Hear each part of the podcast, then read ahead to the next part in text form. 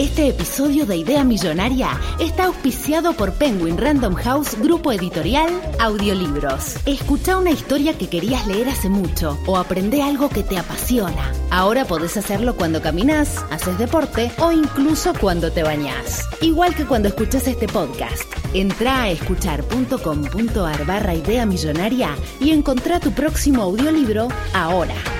¿No es re molesto cuando te tocan el timbre a las 3 de la mañana y te dicen, che, maté a alguien, tengo que hacer algo con este cuerpo? ¿Te copás? Es molesta, pero siempre hay que coparse.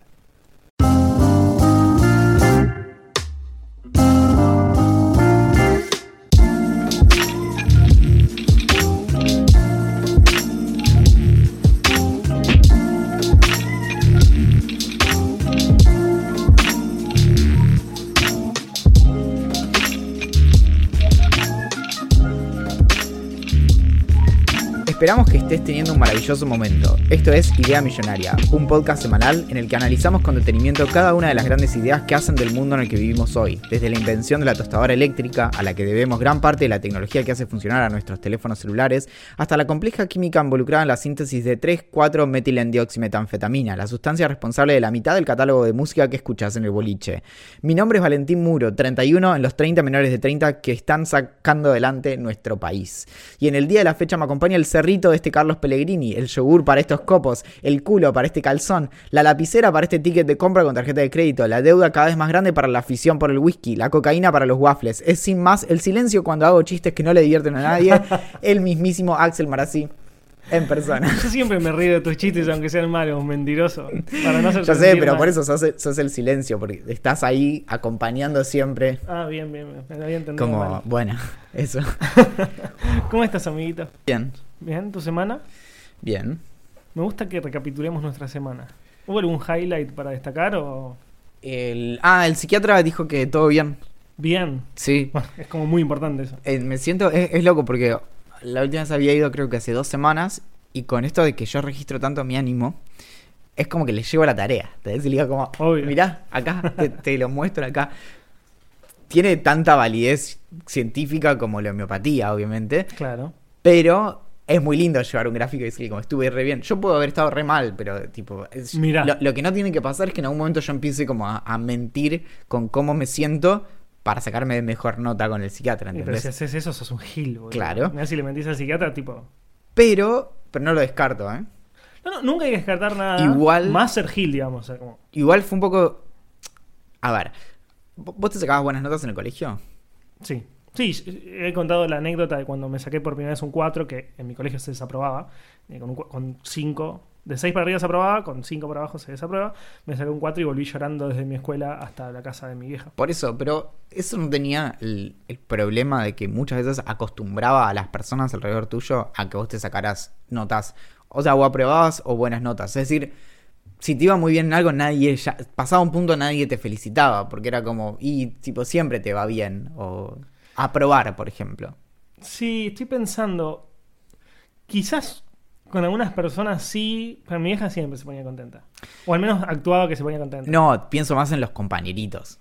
Ah, igual, igual no te estoy hablando. compañeros sos un nerd. No te estoy hablando de eh, sobresaliente, tipo, porque por ahí, no sé, incluso si te sacás siempre 9, cuando te sacás un 10 lo festejás. Claro. Me refiero a que nadie se sorprende de que apruebes. No, no, sin duda, eso sí, sin duda. Tipo, a lo sumo dicen como, uh, Axel se sacó un 4. Yo era medio. Bueno, eso pasó de hecho. Claro. Yo era y- medio el nerd de la clase, no el más nerd, pero sí uno de los nerds, tipo top 3. Claro. Eh, pero me llevaba muy bien con los barderos porque también era medio bardero, entonces estaba todo güey, no me bardeaban demasiado. Eh, y me odiaban un poco por aprobar siempre. Y se pusieron contentos cuando desaprobé. Claro. Porque son monstruos, pues cuando sos chiquito Obvio, sos un obvio, monstruo, obvio. sos mala persona ante todo.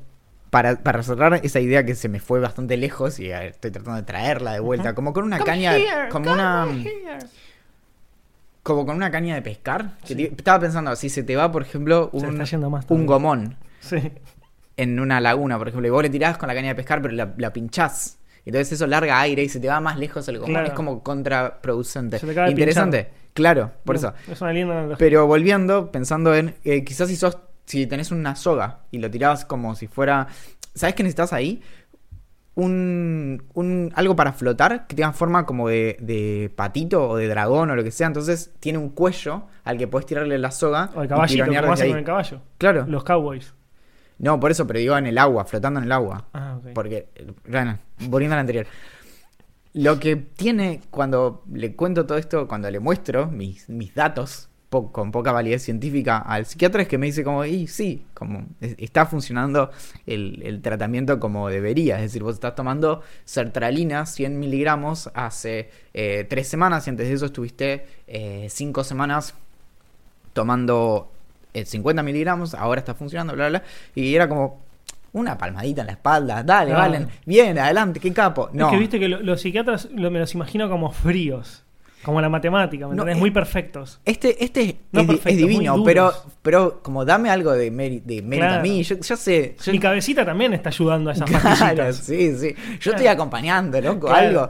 Bueno, así que sí. eh, Bueno, bien. sí, sí, bien. sí, Me bien. alegro que te esté yendo bien con el psychiatrist.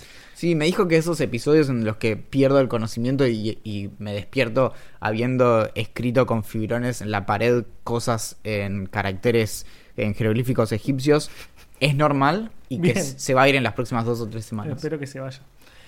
Mi, no voy a decir mi semana, mi, mi- mi momento por ahora pico de la semana fue que...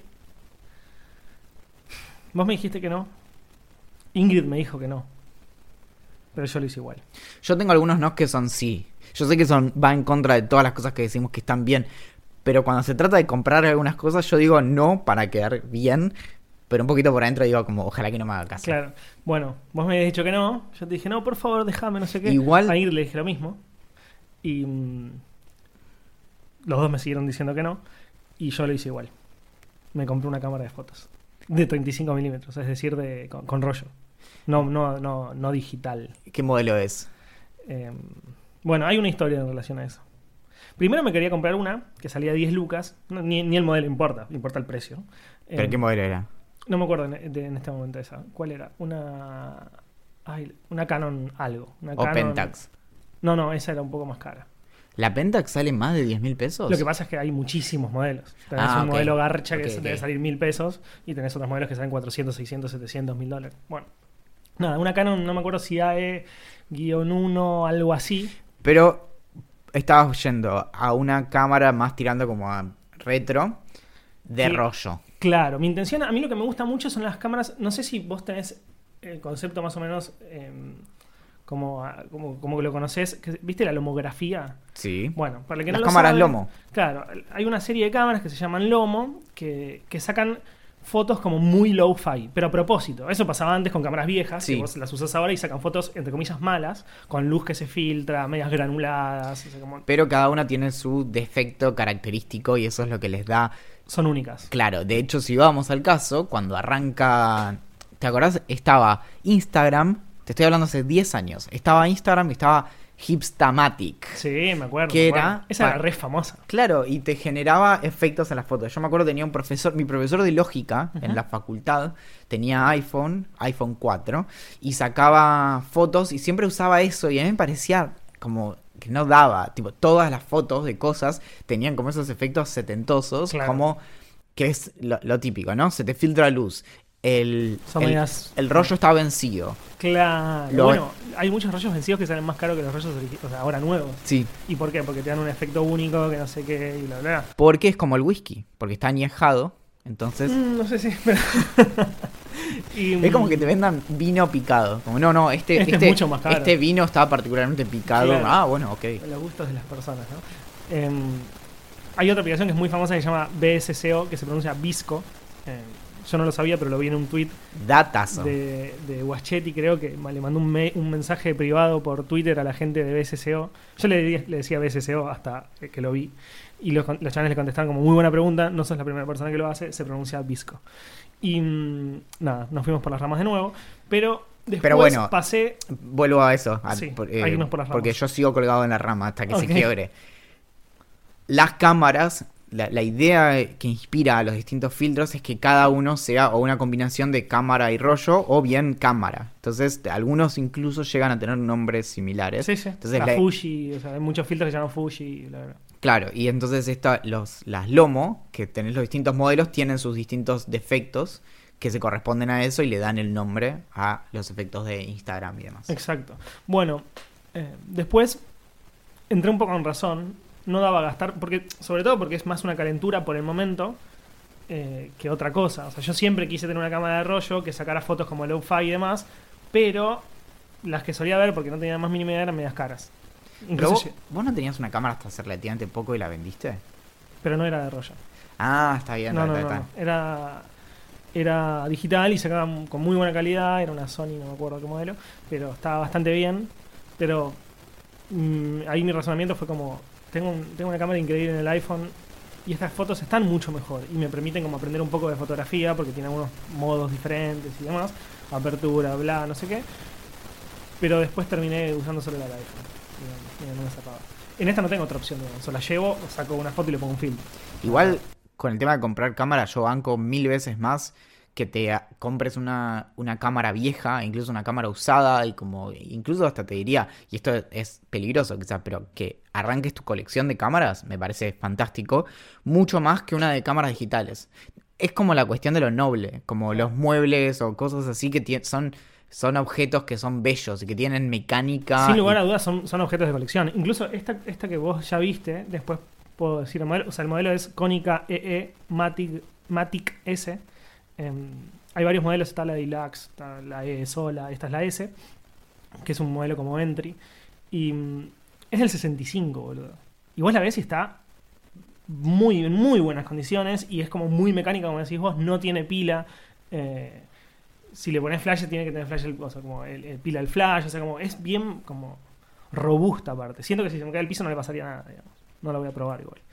Em, bueno, pero después entré un poco en razón, dije, no voy a gastar 10 lucas, es bastante guita.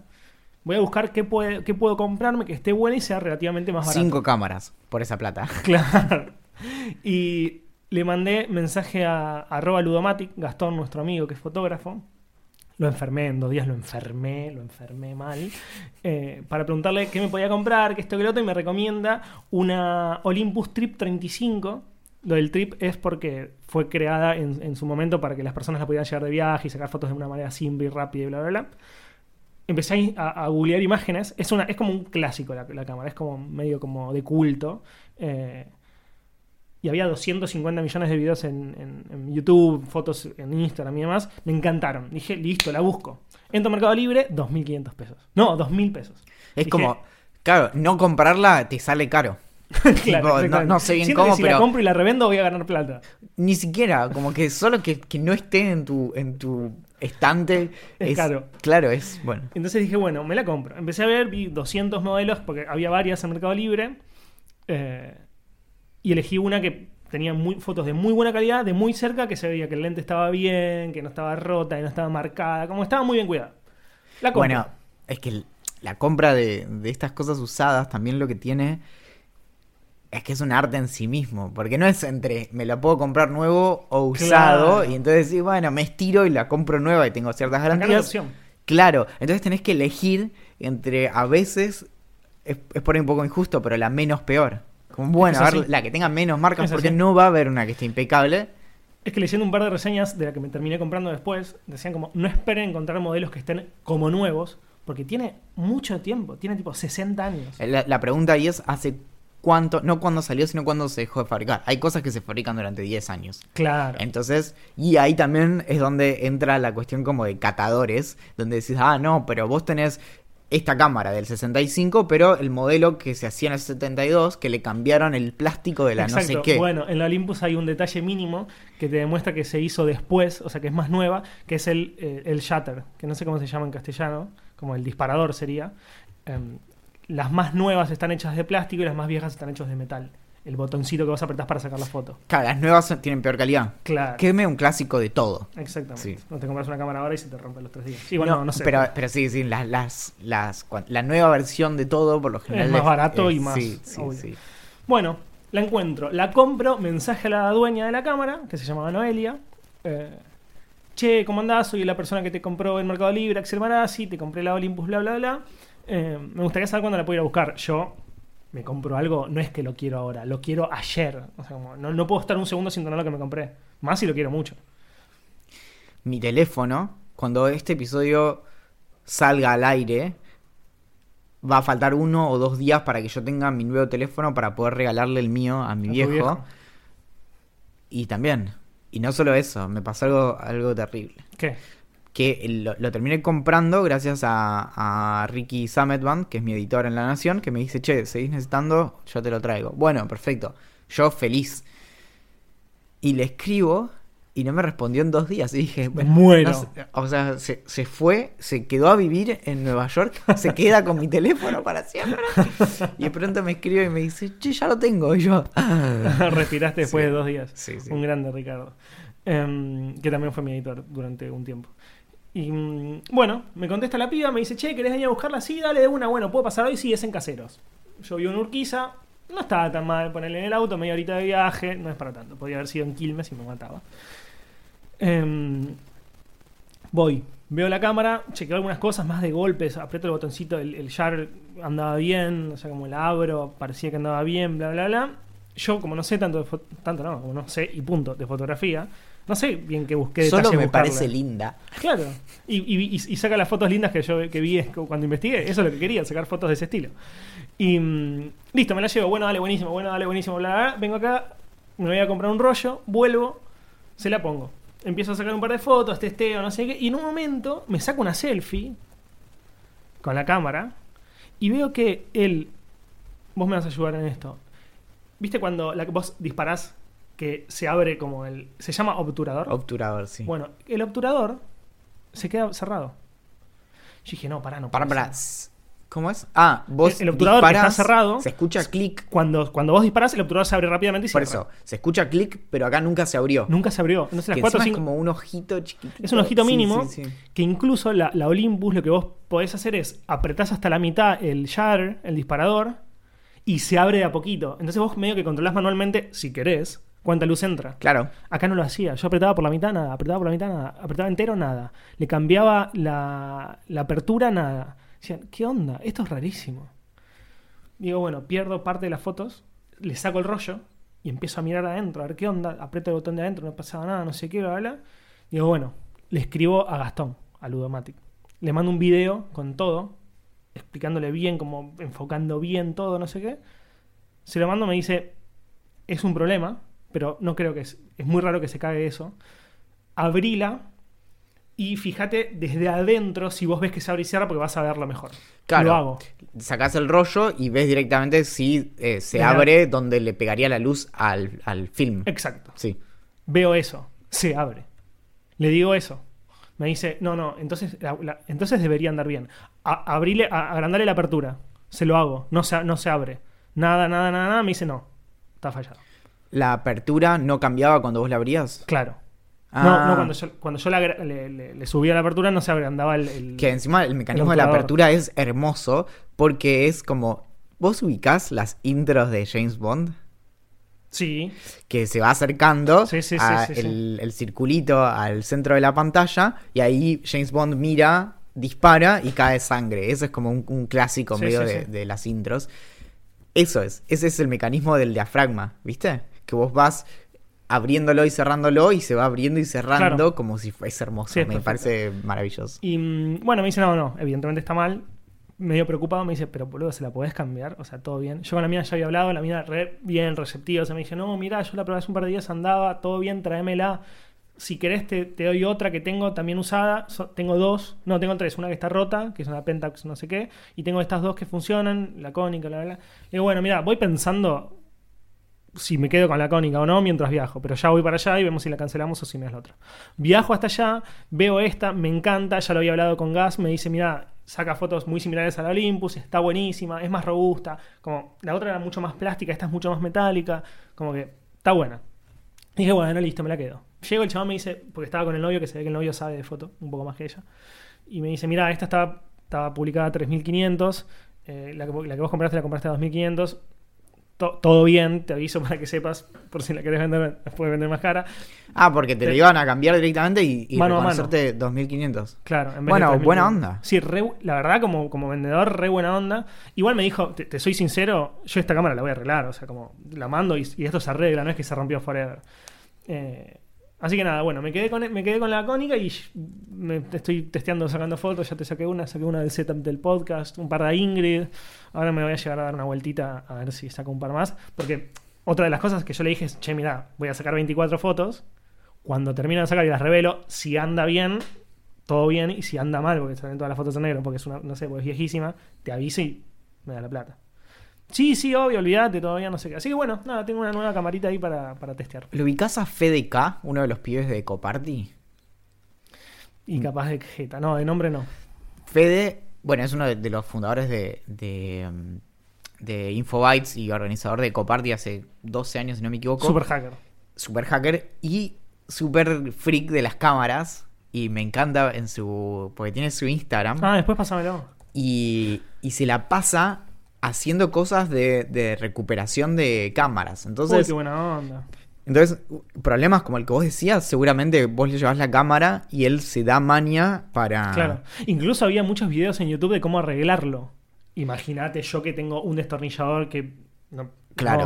No, no- El- no la iba a abrir y romperla más. El Instagram de Fede es fkirbo con K, FK y latina RBO, y RBO, F FKIRBO, Ujú. con B larga, y se la pasa subiendo cosas de fotografía analógica, fotograf- qué algo buena muy poquito de fotografía digital Sí. y mucho, mucho de el fierro de la cámara, ¿entendés? Claro. Entonces las desarma, las limpia y no sé qué. Debe tener una colección increíble de, de cámaras y nada, me, me hizo acordar a eso Claro. de que quizá otra persona en esa situación Se dice, no la olvídate". devuelvo nunca, claro, la desarma y, y es eso. Tienen mecanismos, algo muy fuerte de esto es que, por ejemplo, si vos desarmás una... una es lo que tiene lo analógico. Si vos desarmás una cámara digital, vas a encontrar tipo una placa y eventualmente tu, tu situación va a ser, en un buen caso, hay que cambiar un transistor y en otro hay que cambiar una placa entera que hay que pedir a no sé dónde. Y acá es, son resortes y son Claro. tuerquitas. Bueno, eso es lo que dijo el chabón que me la recibió, que es el chabón, el pibe que me dio la, la- la cónica. Me dice, lo más probable es que sea un resorte. O sea, sinceramente debe ser un resorte. Igual, obvio, te la cambio, no, no da que te la dé así o te diga venía a buscarla en una semana, pero ya fue. Yo voy a recomendar dos Instagrams, ya que estamos recomendando Instagrams. Ah, cierto. Uno es de Ludomatic, que es quien me ayudó tanto, que se llama Arroba. Arroba Ludomatic, en, en, en Twitter e Instagram, pero en Instagram él es fotógrafo profesi- profesi- profesi- profesional y, y sube fotos preciosas. Y otra que me recomendó él, que me parece una cuenta preciosa, pero preciosísima, no solamente desde lo que hace, sino desde la estética de la cuenta. Arroba Valencine. Sí, pero no era esa la que iba a decir, esa es otra. Eh, es XM Style. XM Style. eh, básicamente testea fotos, eh, te- testea cámaras analógicas. Buenísima, muy, muy buena, muy buena. Eh, nada, después te voy a sacar un par de fotitos. Ah, y uy, y la estética. No, es, es hermosa. ¿Viste lo que es la estética? Me muero. Es fantástico. Que tiene todas las. ¿Cómo se llama este? Ay, me, me olvidé. Yo hice dos años de dibujo técnico, pero me olvidé el nombre que tienen las perspectivas. Que tenés tipo eh, isométrica.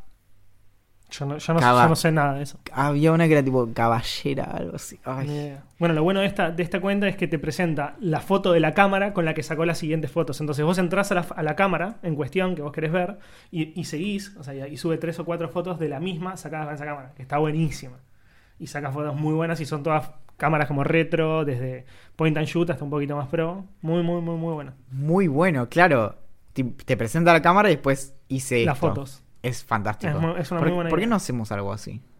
Y primero, vivir en, vivir en Argentina la verdad que te destruye porque esta cámara que yo me compré, que me salió 2.500 pesos, afuera sale 1.500. Y si bien en ambos casos la verdad que ni 2.500 ni 1.500 pesos es mucha guita, te está saliendo mucho más. A mí me encanta, creo que no sé de nada lo suficiente como para poder ocupar esos nichos en donde podés tener el ojo de ir a algún lugar. Algo, esto me, obsesiona. Algún día de acá a que me muera Axel, quiero... Acá nomás, digamos. Bueno, estamos en eso. Pero quiero poder saber tanto de algo que puedo ir a un lugar de antigüedades y decir, Esto es bueno. esto es increíble y esta persona no lo sabe. Sí. Quiero tener el ojo entrenado en una. Me conformo con una cosa. Pueden ser cámaras, pueden ser Lo que sea. cómics, pueden ser discos, libros y decir como esto tiene valor. Porque hay muchas cosas que vos y yo vamos a un lugar y lo vemos y decimos esto tiene valor y después lo buscas en 50 internet y dice, pesos. sí, salía 50 pesos cuando lo compraron originalmente y hoy sale 200. Y es como, Claro. bueno, también, no, no. Sí, sí, sí, Sí. sí. Eh, a mí me gustaría eso, pero versión obras de arte. No para hacerme millonario, la verdad.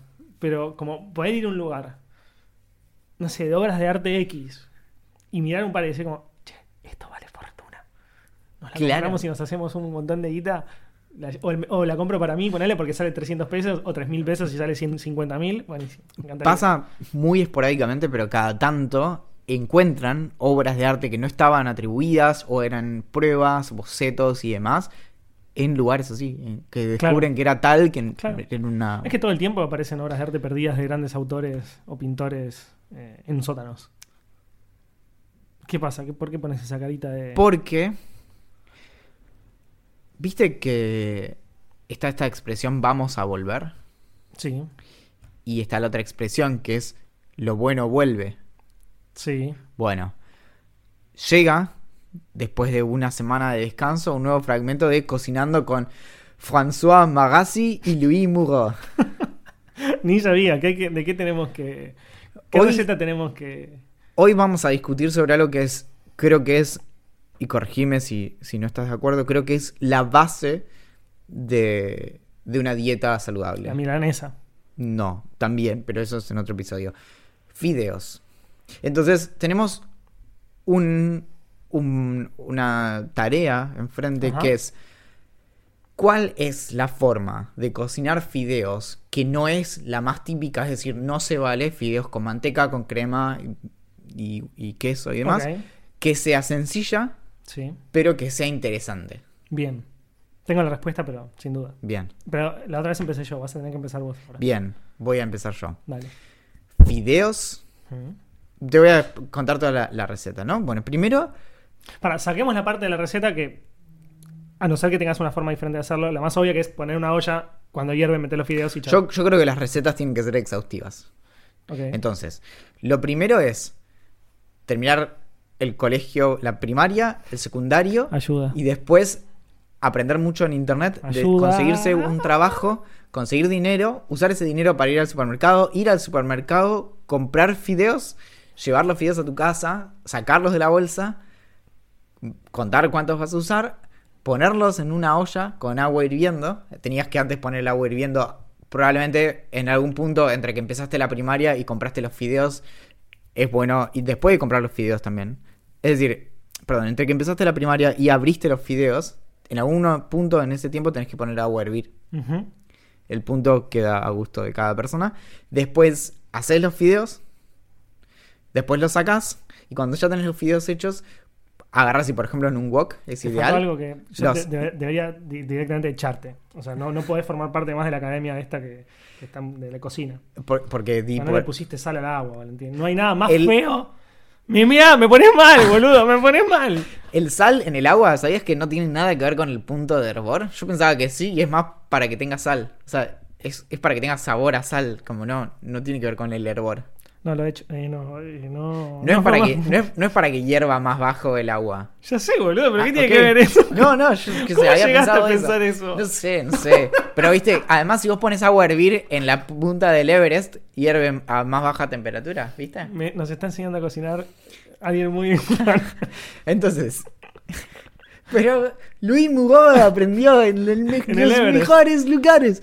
Y entonces, hacer los fideos, wok, con los fideos ya hechos, y agarrás y le, le tirás un huevo o dos, así como, como, lo como sale de la gallina. Sí. Lo, primero lo, lo abrís. sí. No, la cáscara no tiene que estar ahí. O sea, Hmm. tiene que caer solo lo de adentro del huevo, todo lo de afuera no. Bien. Y después empezás y lo empezás como a, a sal- como a saltear, entonces haces como si fuera huevo revuelto, pero con el Con fideo. fideo.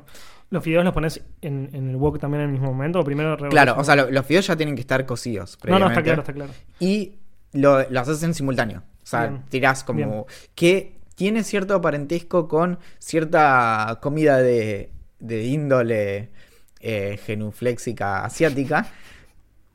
Que es cuando, por ejemplo, hacen cierta comida por un ramen y le tiran un huevo y se hace con el calor de eso. Claro. Bueno, acá es esto, pero la fuente de calor está presente. Está Bien, bien, bien, ahí en el wok. Lo preparas todo y después, ¿qué le pones para servirlo? Queso. Antes de queso. Perdón, Pimienta. o lo podés poner durante la cocción, depende ahí de cada uno. Pimienta. Curry. Curry. Bien. Entonces- con curry, haces una vaca con curry. Sí. Bien. Fideos con huevo y curry. Bueno, em, yo. Y solo te tomó 18 años. bien. Desde que empezaste la primaria. Bien, bueno, bastante bien.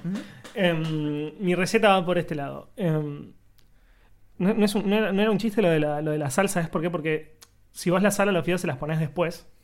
La diferencia con el agua, de ponérsela al agua, es que los fideos chupan cuando se están eh, hirviendo. Si se la pones después, no chupa en realidad. Simplemente la sal queda sobre el fideo. Claro. Y no, y es. No es lo mismo, pero no es que es lo mismo. No es lo mismo. O sea, una cosa es fea y otra cosa es rica. Con Es sal en la olla como es rica. Insípido. Sí, no, es que no, no, no va, no va, no le da gusto. O sea, es, es feo, feo, feo, feo. Feo.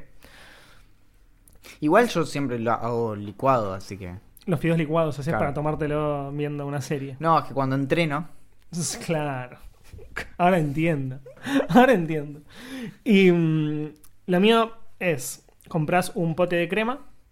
Tenés que tener maicena o puede ser harina, aunque la maicena es un poco mejor. Una cebolla de verdeo y pollo. Cortás el pollo en cubitos. Cortás la cebolla de verdeo chiquita, lo más chiquita que puedas. En realidad es como te guste, pero a mí me gusta chiquita porque no me gusta mucho el Si llegas a poner un ingrediente más, quedas descalificado porque te dije que tenía que ser sencillo. No Es re puede- sencillo, boludo. Hasta ahora tenemos fideos, Sí, pollo, sí, cebolla de verdeo. sí. ¿Qué más? Crema, dije.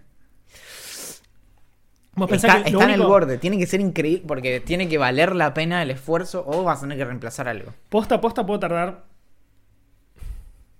Real, real, estoy pensando cuánto tiempo, pero me- me- menos de media hora capaz.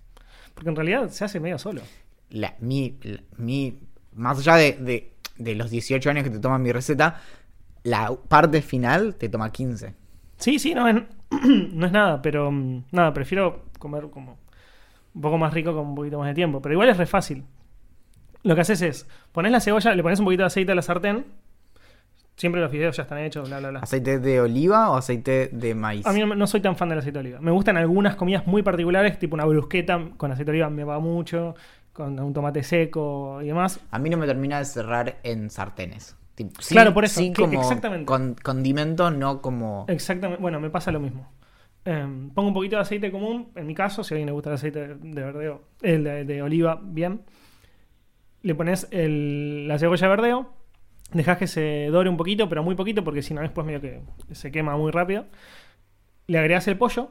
El pollo se hace en muy, muy poco tiempo, tipo en tiene que 5 estar minutos. cortado, en cubitos y lo más parecidos entre sí posible para que no te cambie la cocción de cada uno, ¿o ¿no? Sí, sí, sí. No es, no es muy matemático, o sea, como se va a hacer todo, porque después Como que no es muy matemático, me estás nada es matemático. En, mi cocina no es poco matemático. colorado. y de odio. Eh, cuando ya están cocinados eh, los pedacitos de pollo, le tiras la crema y te va a quedar bastante como mm, líquida. Entonces ahí le pones un- una la cuchara. maicena que tiene almidón y hace que se vuelva mucho, que tenga Espesa. mucho más como, sí, consistencia. sí, sí. Entonces le tiras una cucharadita de, de maicena. El que nunca cocinó con maicena, tenga cuidado en estos casos porque si le pones mucha, es una pasta, es, un- es una masa. O sea, como muy- no le puedes poner tipo un, un cucharón. Le tenés que poner un par de cucharaditas y aparte le puedes poner más después. O sea, como anda probando. Revolves un poquito, pum, ahí le metes los fideos, revolves todo para que esté caliente, básicamente. Lo sacás y es un platazo. Y no tardás nada, boludo. No tardás nada. Para cerrar este increíble fragmento de cocina, en idea cocinaria, Idea culinaria, boludo. el otro día nos quedamos sin queso rallado. Yo soy medio freak de algunas cosas, por ejemplo... Sí, Nada. De todas las cosas. Exacto. sí, Sí. sí. Una de las tantas cosas de las que soy freak, ahí suena mejor, es que desde que vivo en una casa que es bastante grande o que tiene bastante espacio eh, de sobra, se primero que te, te vuelve una, mucho más desordenado, porque si algo no te gusta, cerrás una puerta y lo dejas mismo. Pero te permite hacer algo que nunca antes había podido en, en Buenos Aires, siempre por vivir en lugares bastante chicos, que es el tema de comprar cosas de a varias y después ver cómo le gané a la inflación. Está muy bien. Es increíble. ¿eh? Sí, No- sí, sí. nunca antes había podido, pero Conozco a muchas personas que lo hacen. que igual hay, hay casos extremos, ¿no? Como llegué a ir, a ir a casas en donde tenían como una sala que era como una especie de supermercado dentro de la casa. Conozco. Sí, sí, con estanterías, tipo triple estantería, No, de, bueno. de las que son como que de metal. Eso es un mercado, boludo. Sí, o sea, al punto de, imagínate una habitación en donde vos entrás y tenés todas las paredes con las, esas estanterías que son de metal y en el centro una isla de estantería Claro. con más cosas. Entonces vos pasabas y tenías como cereales, taca, taca, taca, taca, taca. Buenísimo. No sé qué. Mi Todas sueño. cosas así como no perecederas. Es mi sueño. Sí, es mi sueño en, el- en la eventualidad de un ataque nuclear, por ejemplo. Exacto. Entonces vas ahí, entonces todos vamos a esa casa. Conozco gente, igual pensé que era mucho más lo que decías. Conozco gente igual, pero sin la de estantería en medio. O sea, como que toda una habitación está dedicada a los productos eh, de, del supermercado. Claro. No, esto lo que tiene lo del medio, psicológicamente, te genera algo de que puedes darle la vuelta. claro. Entonces es como que de pronto estás paseando en un supermercado. Como no es solo estar en un lugar de Me almacenamiento. encanta, sí, me increíble. Sin ir tan lejos, tenemos un, un tupper muy grande en donde guardamos tipo las latas y cosas así como no pereceras.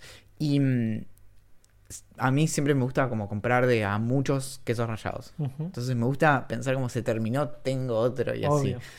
Cada tanto el algoritmo me falla, entonces no, no repuse cuando tenía que hacerlo, no había más. Y la otra vez decidí comprar queso para rallar, tipo rellenito, o algún queso duro, y no el queso rallado. Y lo metí en la, con la mini pimer, tiene como el vasito ese que, para picar cosas, y lo metimos y tiene su encanto.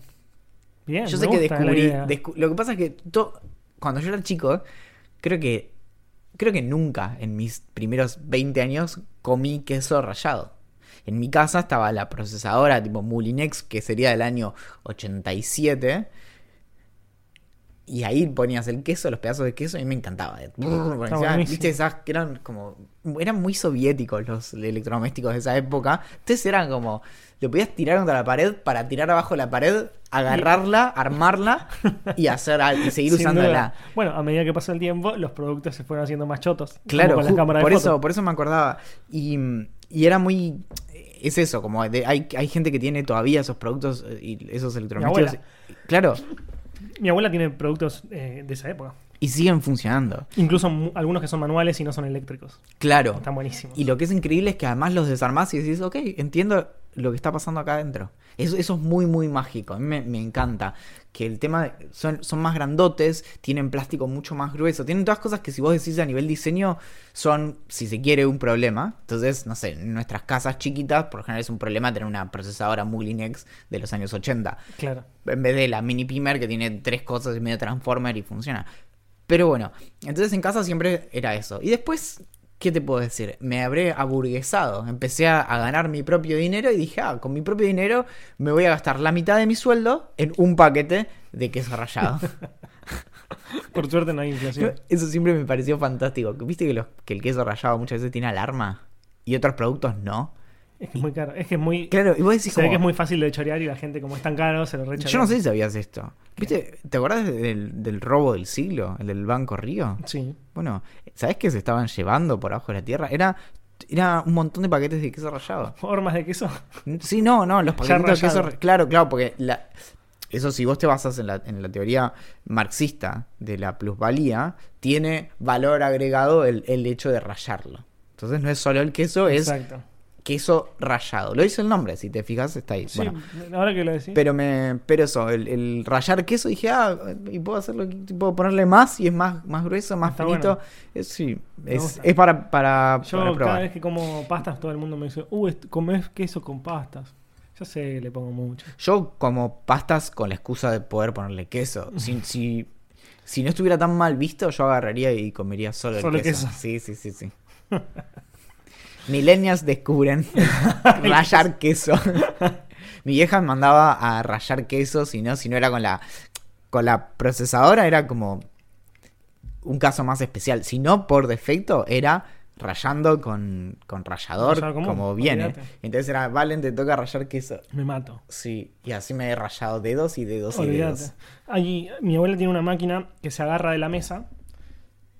Es como una picadora de carne, Pero es una ralladora de queso. Entonces vos le pones el queso arriba, Me la encanta. apretás y haces así, con una, con una palanquita. Sí, sí, sí, la, conozco. Y se va. Es muy, Es pero muy buena. Tiene como, como si fuera la parte de arriba como, como embudito. Exacto. Ahí Sí. le pones el queso Y tiene y un. lo apretás, lo apretás con, un, con, un, con un plástico que viene con eso. Claro. Girás una palanca y va cayendo. Y tiene un tambor que es como. De hecho, si, lo, si te fijas, es como el del lavarropas. Claro, Eh, Es como el tambor del lavarropas que tiene también. eh, Sí, algo, no sé si sabías esto también. El queso rallado, el- en las fábricas usan los mismos moldes para hacer muchas piezas de distintas máquinas y que les salga más barato. Entonces, por ejemplo, hace algunos años salió un caso muy conocido que había unos auriculares Sennheiser, ¿viste?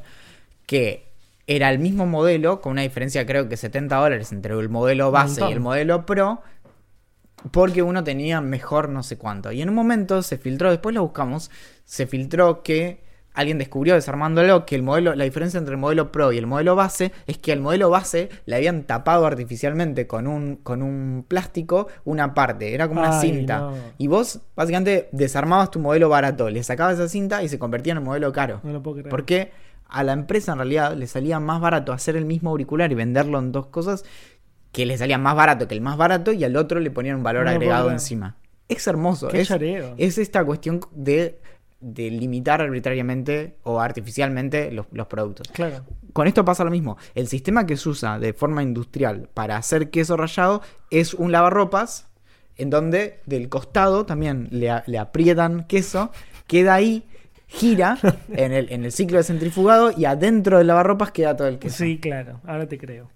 Y entonces el, el sistema que tiene tu abuela es eso mismo, pero una versión chiquitita está inspirado en eso definitivamente. Perfecto. Pasamos a los mails. Tenemos algunos. Tenemos un montón de mails. Se ve que la semana pasada dijimos, che, loco, cópense con la casilla, no sé qué, y parece que nos invadieron. Nos escribe Palo Rama, que me gusta el asunto. El asunto de su mail es pregunta guachim. Lo cual, eh, como, you got my attention. Sí. Y nos dice, hola guachos, me llamo Ramiro, Rama para los amigos, y acabo de maratonearme su primer temporada. Quería preguntarle a Valentín si tiene cómics favoritos de Batman, ya que yo también soy fan del personaje y me atrevo a decir que con mayor intensidad y conocimiento que vos, Valen, uff. re picante. Re picante. Y no solo eso, sino que su mail termina diciendo, o sea, su, su correo, su dirección de correo tiene 1999 en la dirección. ¿Te estaba dando un guachín de 19? yo asumo No, de que 20. este, que este imberbe, este energúmeno, tiene 19 o 20 años y me quiere venir a decir a mí cosas de Batman. Y está perfecto, ganaste, listo, ya está. O sea, ¿sabes la mejor manera de desarticular estas cosas? Es decirle como, esto que te importa tanto a vos, a mí no me importa. O sea, es- el- el- posta, busquen eso. Esto es, es un tip para pips. Estás en una discusión y la otra persona se empieza a poner, pero zarpada, zarpada, zarpada.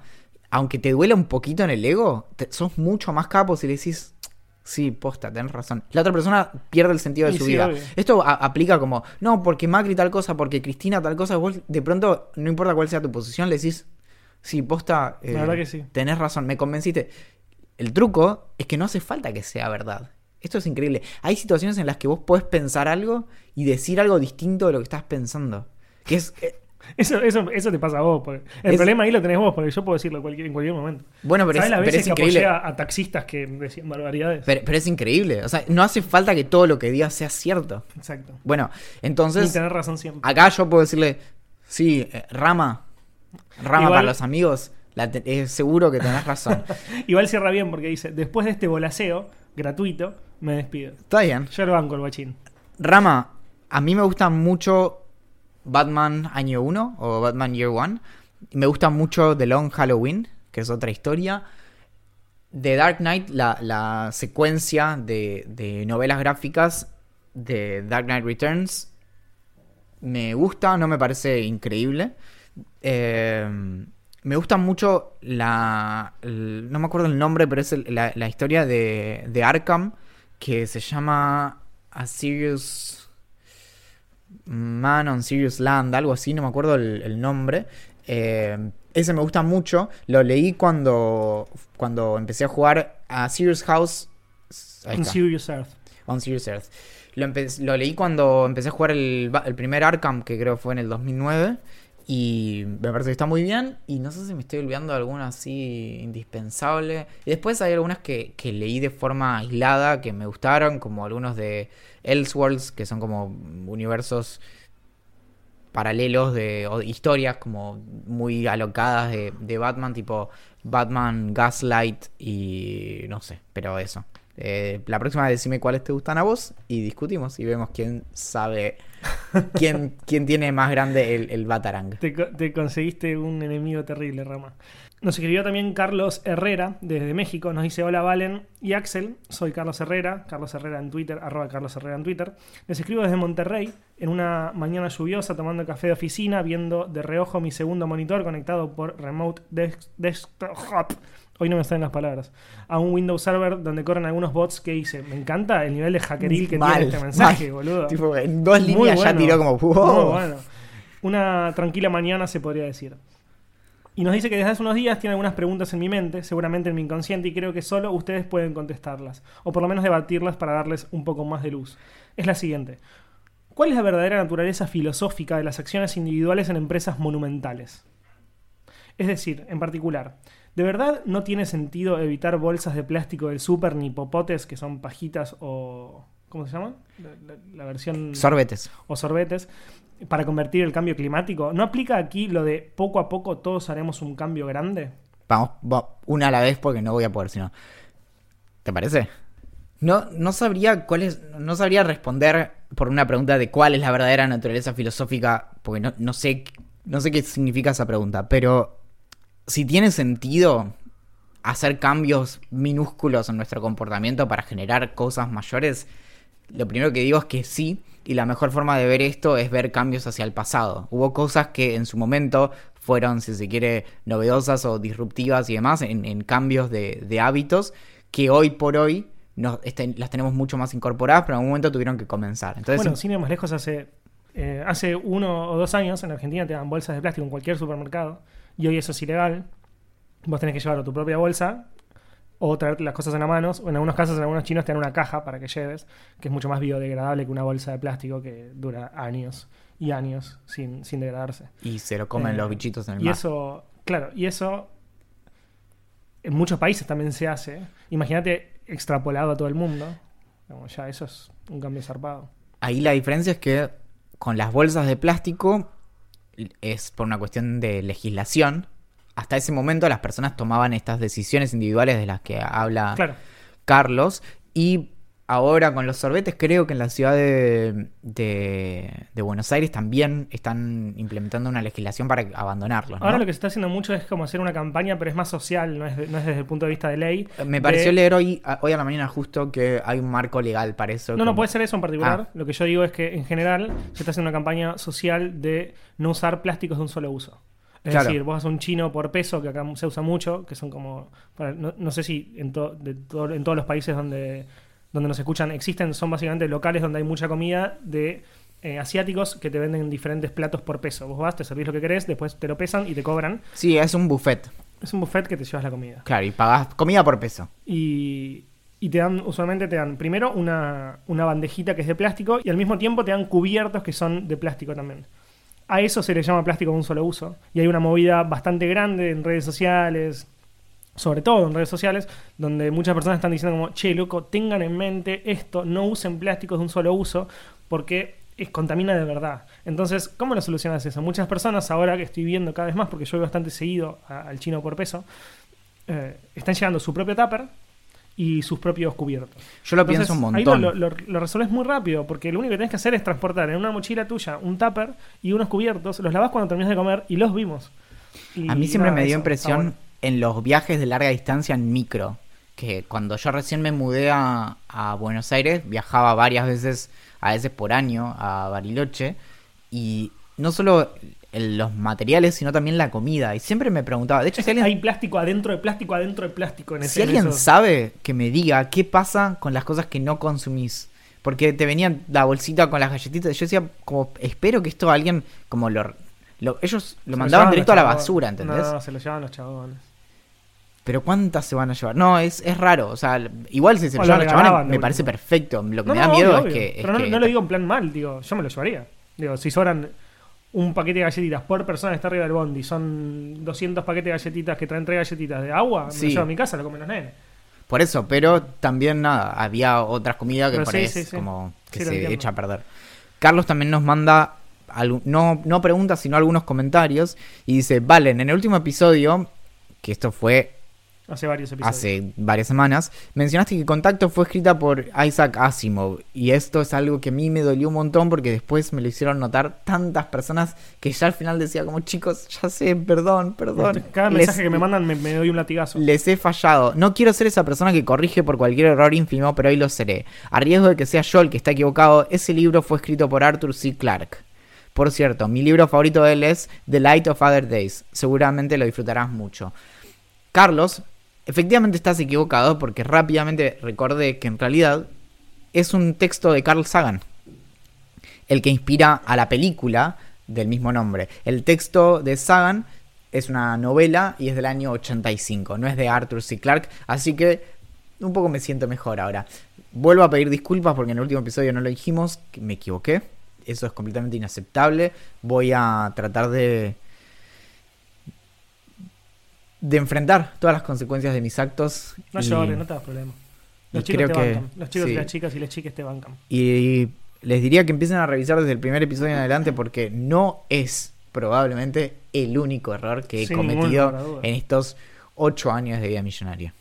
Y después dice finalmente que se identifica mucho conmigo porque tenemos la misma edad y vivimos, y vivimos los mismos cambios.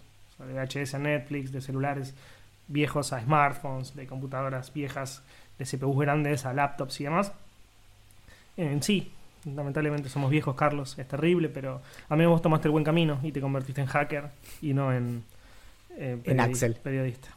Eh, y finalmente dice que... no- Igual que yo soy el niño Valen ahora.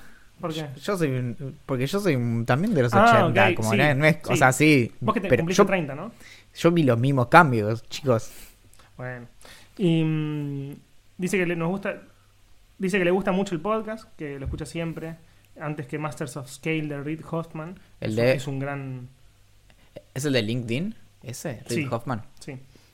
Es un gran eh, honor, la verdad, estar en la lista, en la misma lista que, que ese, que ese podcast. Y dice que en cuanto funcione alguna de sus ideas millonarias, se va a sumar al VIP. Y es un buen momento para mencionar que el VIP de Idea Millonaria es el espacio al que siempre quisiste pertenecer pagando. es un lugar en donde las puertas estarán siempre abiertas en tanto tu tarjeta de crédito siga funcionando. en bcortaip.ideamillonaria.com, vip.ideamillonaria.com se pueden sumar para que este podcast siga funcionando, para que no sea tan difícil convencerlo a Axel de que se levante de la siesta para, para grabar todo esto y para que pueda haber un montón de libros que lleguen a las manos de un montón de personas para que después nosotros podamos hacerlos sentir culpables de no haberlo leído. También nos escribió Ezequiel Cabrera, que dice que básicamente nos quiere vender humo. Primero nos halaga bastante. eh, nada, no, no tiene sentido eh, leer un mensaje que donde solamente nos halaga, pero nos hace preguntas. Y una de esas es, eh, ¿dónde está el límite entre compartir o mostrar tu trabajo y vender humo? Yo creo que la, la gran diferencia, una cosa es mostrar tu trabajo, otra cosa es compartirlo y otra cosa es mentir sobre tu trabajo. Yo creo que el, el tema de vender humo viene desde venderte de una manera o, de, o, haciendo algo que en realidad no haces ni sabes ni sos... No, no sé si experto, porque no todos tenemos que ser expertos en las cosas que hacemos, pero en mentir. Eso para mí es vender humo. Eh, no sé qué pensás vos. Para mí, está, para mí está fantástico mostrar el trabajo propio. Sobre todo cuan- cuando vivimos en un mundo en el que no muchas personas se copan de verdad y comparten lo que hacen los demás. Entonces es medio como, "Y lo hago yo porque si no, no, no- na- nadie suele compartir las cosas. Primero que estoy de acuerdo con lo de la lectura del, mail, sí, eh, ese te mandamos un abrazo grande y gracias por, por prestarle tanta atención a las cosas que hacemos, nuestros distintos podcasts, newsletters y demás. A- es, eh, no- nos hace muy felices poder leer estos mensajes. Cuando hablas de ciertas cuestiones que suelen ser en su vasta mayoría de las que hablamos con Axel acá y en- de lo que escribimos y demás, básicamente de tecnología, es muy fácil caer en la cuestión de vender humo porque realmente hay mucha gente que, que hace eso. Entonces, esa duda la tenés todo el tiempo. creo que hay algunos trucos que sirven ahí. Es otro tip para pips. Pero es que si no, si vos no estás diciendo más de lo que te sentís seguro diciendo y no sos abierto al respecto, ahí estás faltando a la honestidad intelectual. Eso no significa que, puedas, que no puedas decir todas las cosas que pensás, pero si algunas cosas tenés tus dudas, ser sincero al respecto. Y esa apertura, de hecho, es lo que te, te, te protege de estar vendiendo humo.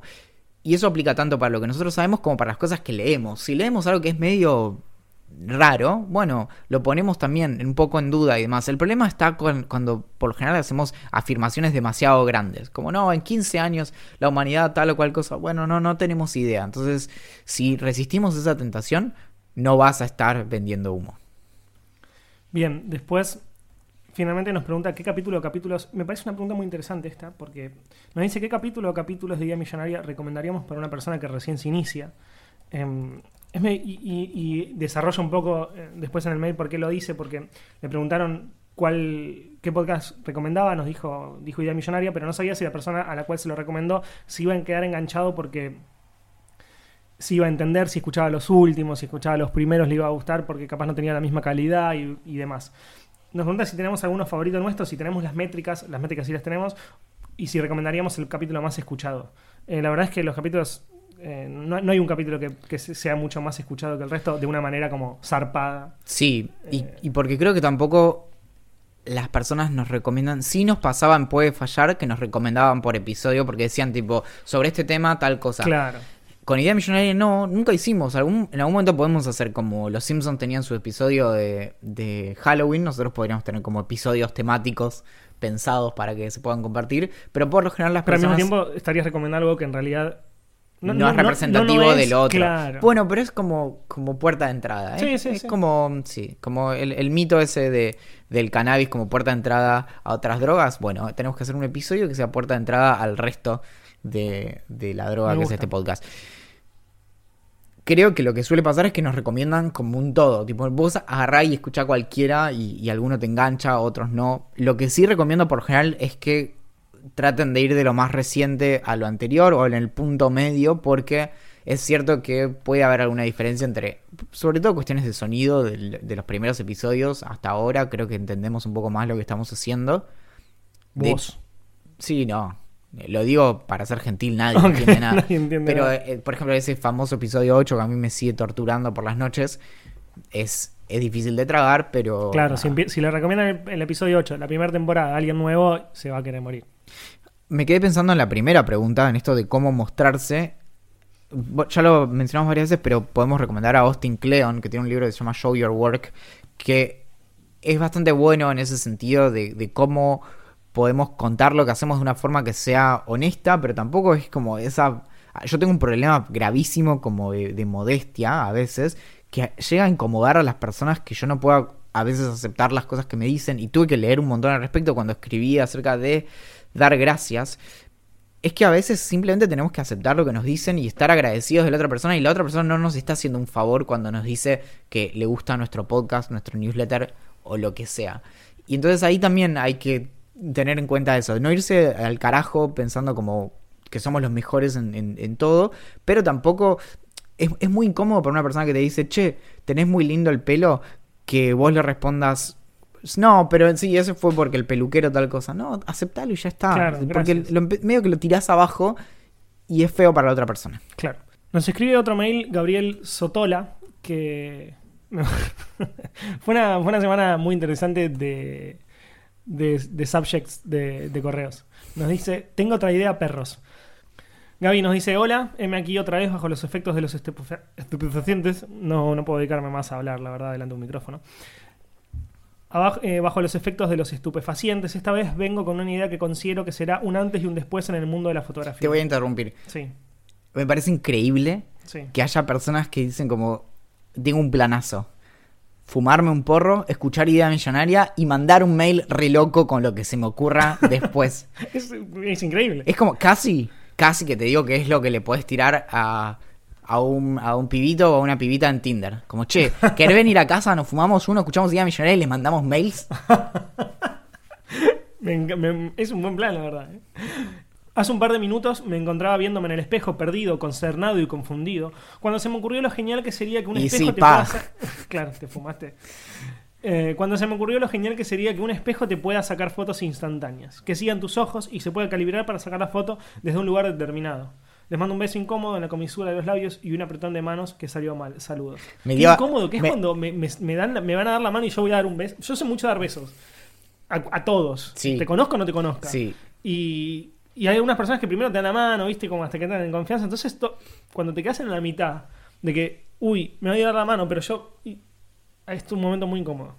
Bueno, hace muchos años cuando me tocó saludar a un presidente, también pasó una cosa así, medio, como que medio que terminé chapando. Fue rarísimo, fue, fue rarísimo. Eh, no me parece tan mala idea. Yo creo que ya algo así ya existe. Ah, ¿Te ¿sí? acuerdas que hace un par de años, en, una- en un momento, hace más o menos 10 años, 2010, 2011, yo que todavía usaba Google Reader, seguía el CES como si fuera el mundial. el, el CES. Y Decímelo me- a mí, me- yo lo tenía que cubrir. Bueno, yo fui a cubrir un CES. Ahí está. Bueno, yo, claro, yo acá lo miraba, lo miraba por la tele, pero desde lejos me leía todo, todo, todos los posts que salían. Y hubo un momento ya más reciente en donde se pusieron de moda como los, los espejos inteligentes. Y estoy casi seguro de que Samsung había hecho espejos inteligentes y ventanas inteligentes. ¿Te acordás de eso? Buena onda.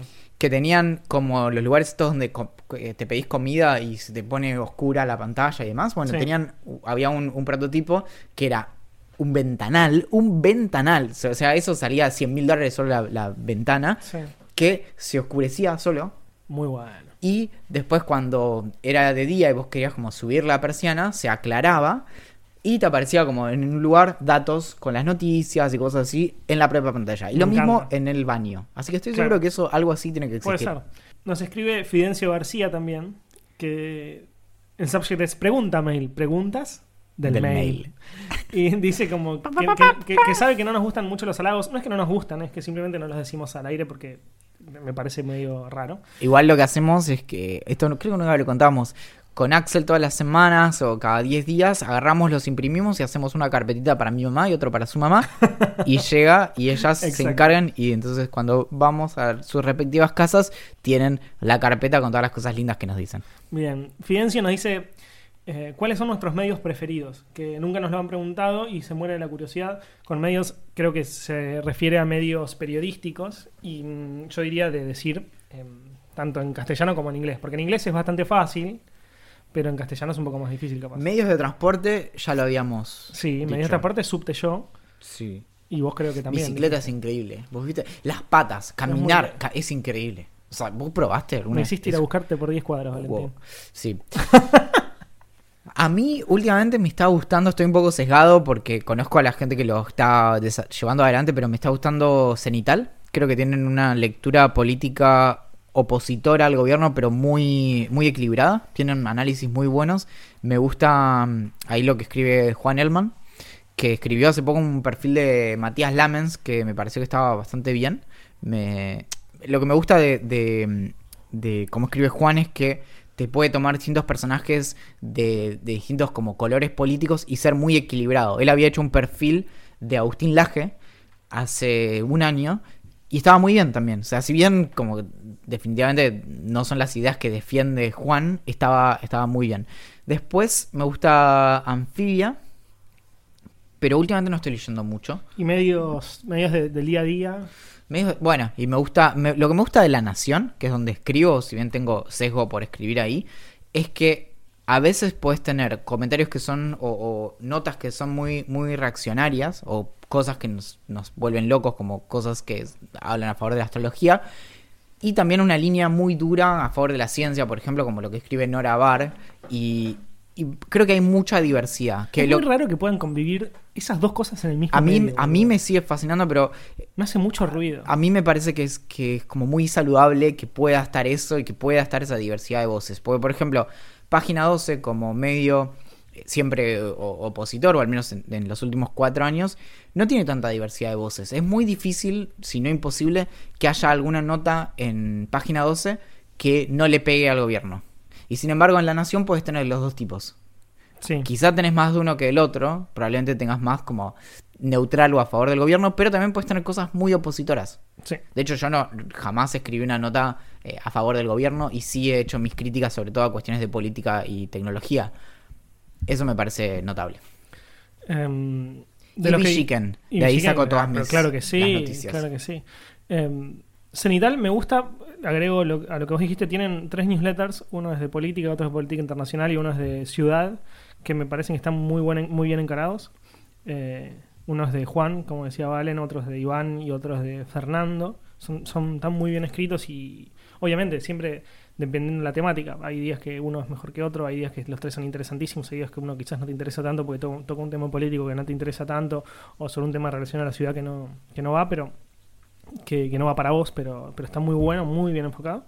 Eh, me gusta lo que están haciendo en redacción, eh, que yo también laburo por Uy, ahí. también, sí, Redacción, lo que hacen en redacción está muy bueno. Eh, yo ahí hago un newsletter.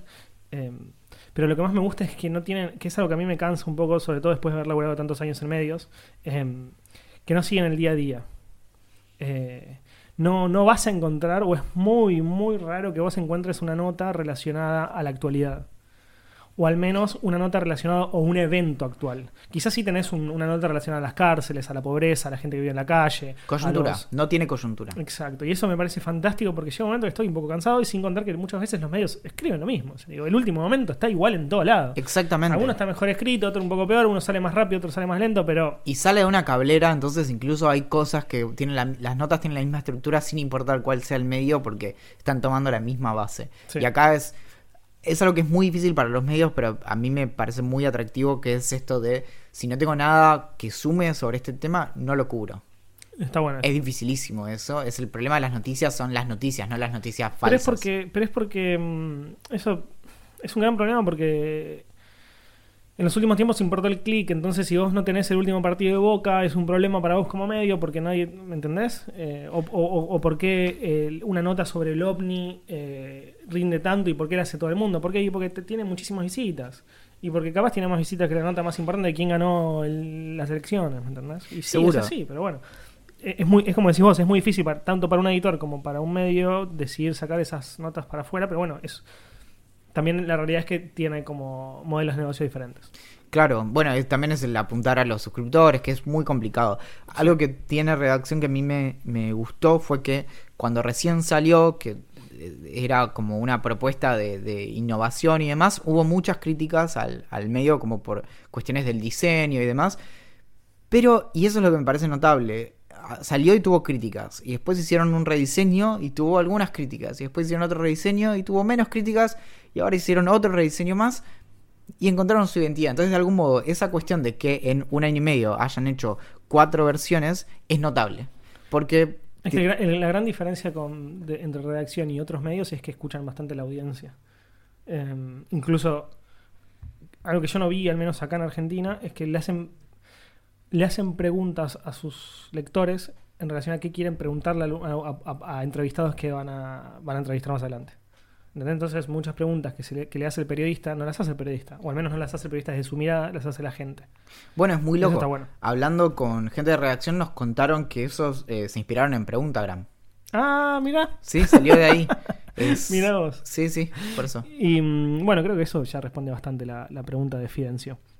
Y finalmente nos escribe Alan Kipod, que eh, nos dice, nos, hace una pregunta en relación al vapeo. Nos dice, hola chicos, ¿cómo están? Espero que bien. Quería preguntarles cuál es su posición acerca del vapeo y qué piensan de la prohibición del ANMAT, siendo que ya hay estudios que apoyan el vapeo como terapia para dejar el cigarrillo. Em, tengo como... Lo, lo principal que puedo decir al respecto es... em, no estoy en contra del vapeo como no estoy en contra de nada que, que quieran consumir la gente en su ámbito privado, digamos. Si la persona está bien informada y sabe bien que le hace mal, o bien, no hablando del vapeo en particular, ¿no? Pero de cualquier cosa que pueda consumir alguien, eh, está bien informada y quiere hacerlo igual, está todo bien. Mientras que no le no moleste al resto. Es decir, si vos estás en un café, tomando un café en un lugar cerrado, y estás vapeando y tirando el humo para arriba y hay gente que no le gusta... Que técnicamente no podés. No, no, es ilegal. Claro. Eh, que mucha gente lo hace igual porque dice, no, porque es vapor, porque no pasa nada y no sé qué. Me pasó hace muchos años, 2013, me acuerdo porque fue un viaje de trabajo, un viaje cortito, creo que era tipo Córdoba, Buenos Aires, que alguien en el avión con el, Sí, con sí, el sí. vapeo. Es que bueno, entonces pasa un poco eso. Mientras que no molestes a nadie y lo hagas en tu o en la calle o en un lugar privado y demás, estoy súper a favor de prácticamente cualquier cosa. Eh, Respecto de la prohibición de la ANMAT, yo no sabía, pero que en el 2011 se prohibió la importación, distribución, comercialización y la publicidad o cualquier modalidad de promoción del cigarrillo electrónico en el país. Yo no sé cómo se sigue vendiendo entonces tanto en todos en, lados se vende. en- en Mercado Libre, por Hasta en ejemplo. un kiosco se vende. El argumento era que no existe evidencia suficiente para concluir que sean una ayuda eficaz para dejar de fumar. Y tampoco hay pruebas suficientes que determinen que son seguros para el consumo humano. Esto lo estoy tomando de una nota que lo, lo cita y además, o sea que falta información, pero es medio extraño eso como argumento porque hay cosas que no son, o sea, primero que puede haber argumentos para algo que no sea que deja, te permite dejar de fumar y por otro lado hay muchas cosas que hay que ver qué es lo que significa que no sea seguro para el consumo humano, porque fumar técnicamente no es seguro tampoco, o sea, te literalmente te está haciendo daño. Claro. Entonces hay que ver como Bueno, amiguito, aunque no lo creas, eh, hablamos tanto de tantas cosas que se nos pasó el preguntaram. Lo bue- tengo- esa es la mala noticia. Se nos pasó el preguntaram, no podemos contestar. La buena noticia. Para la, bu- la buena es que, que no hace falta grabar el próximo capítulo, tengo una semana de vacaciones. No, esa no es la buena. La buena es que ya tenemos las preguntas para el próximo episodio. Así que no tenemos que molestar a nadie para que nos haga más preguntas. Seguramente lo hagamos igual. Seguramente lo vamos a Sí, hacer. a mí me encanta. Sabes que tengo algo con las preguntas. Mi nombre es Axel Marazzi. Mi nombre es. Ay, ¿por qué siempre pienso como culero Connor? Pero bueno, no. Nombre es Fulero Connor. Mi nombre es Valentín Muro. Nos pueden encontrar en ideamillonaria.com. Se pueden suscribir al VIP en vip.ideamillonaria.com.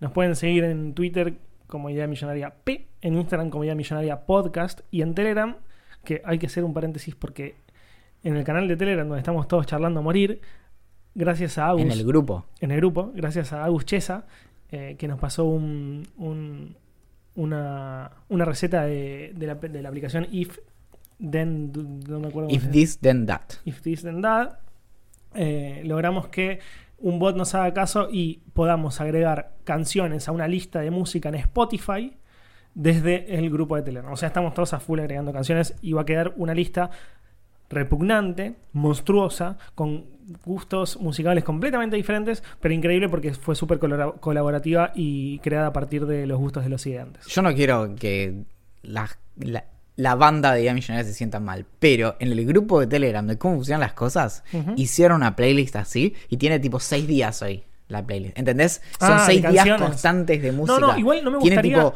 Es que es, es imposible, ¿entendés? Es, Claro. es Aspen, ya, ni siquiera. Es, es Aspen en un mal viaje. Claro, mi intención no es que esa lista tenga seis días porque nunca la escucharía. O sea, pasaría a ser algo que está ahí y simplemente eh, escucharía otra lista.